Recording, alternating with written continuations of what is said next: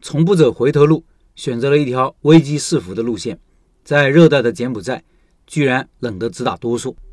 继续卤味店肖老板在柬埔寨的骑行经历分享。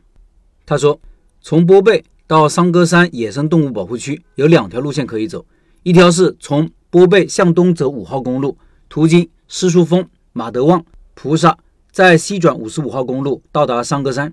这条路有一大部分是来时走过的，路况非常好，没有不可以预见的风险。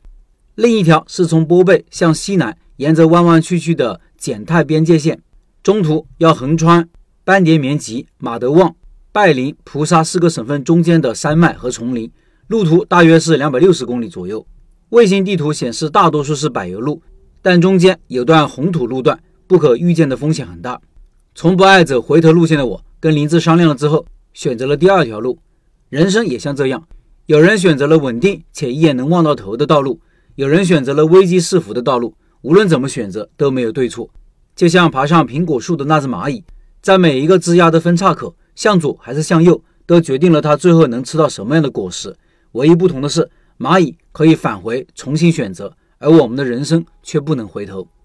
波贝到拜林边界有一百二十七公里。上午九点四十七分，吃完一碗蚂蚁肉汤饭，我们出发了。刚走出去没多远，就途经一个军事基地，再继续沿着边界线往南进入山区，一座座山体突兀地耸立在平原上，能看到不少溶洞。应该大多是石灰岩，越往里走风景越好。十二点五十三分，收到泰国的短信，显示我到达泰国了，流量每天三十元封顶，是中国移动发的。十三点三十六分，发现路边的半山腰有一座寺庙，看着气势恢宏，掉头骑了上去。寺庙里没有人，点了一些长明灯。建筑内外壁的壁画上记载着国王奖赏四位勇士的故事。我们在这里休息了一会，天空突然变得黑压压的，狂风大作。吹起地面的沙石和落叶，我们赶紧下坡，继续往前走。没过多久，看到前面有了雨点，路边有了一个无人居住的房子，屋檐宽敞。刚把车推进去，一顿狂风暴雨劈头盖脸的砸了下来。柬埔寨的雨来得急，走得也急，不消片刻便艳阳高照了。地面上的水汽被太阳烘烤成蒸汽，又湿又热。在这样的环境里骑车，感觉像蒸桑拿。骑的这台摩托车是在柬埔寨的朋友那里借的。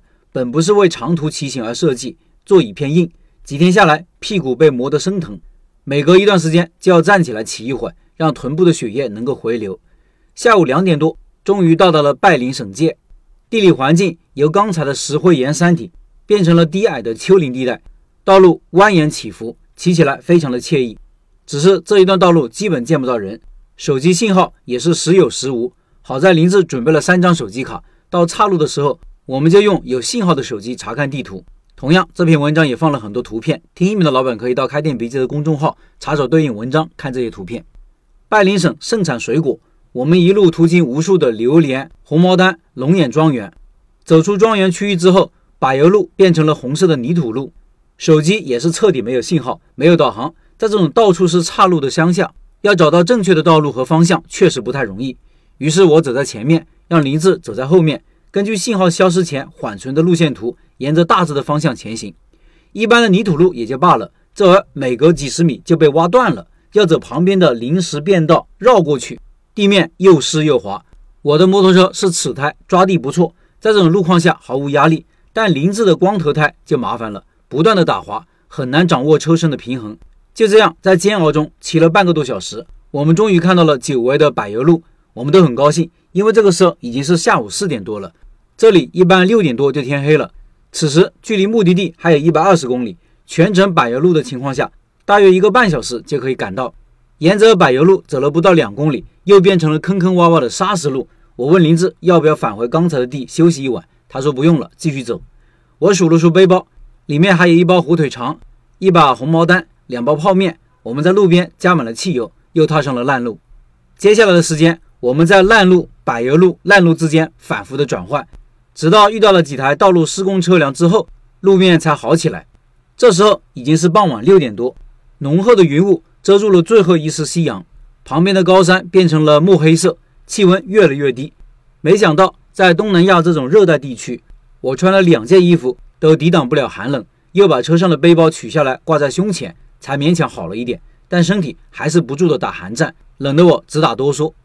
最后一段路是长长的下坡，远远的能看到一条稍微繁华一点的街道，手机也恢复了信号。终于在天黑前赶到了目的地项圈。这天的总行程是三百八十公里，其中有几十公里是烂路。在这次的骑行中，这一天是最艰苦的，但路途的风景也是最美的。痛并快乐着，大抵就是这种感觉吧。最后，九月份的拜师学艺项目是现了卤味，感兴趣老板进入交流群和肖老板直接交流，音频简介里有二维码。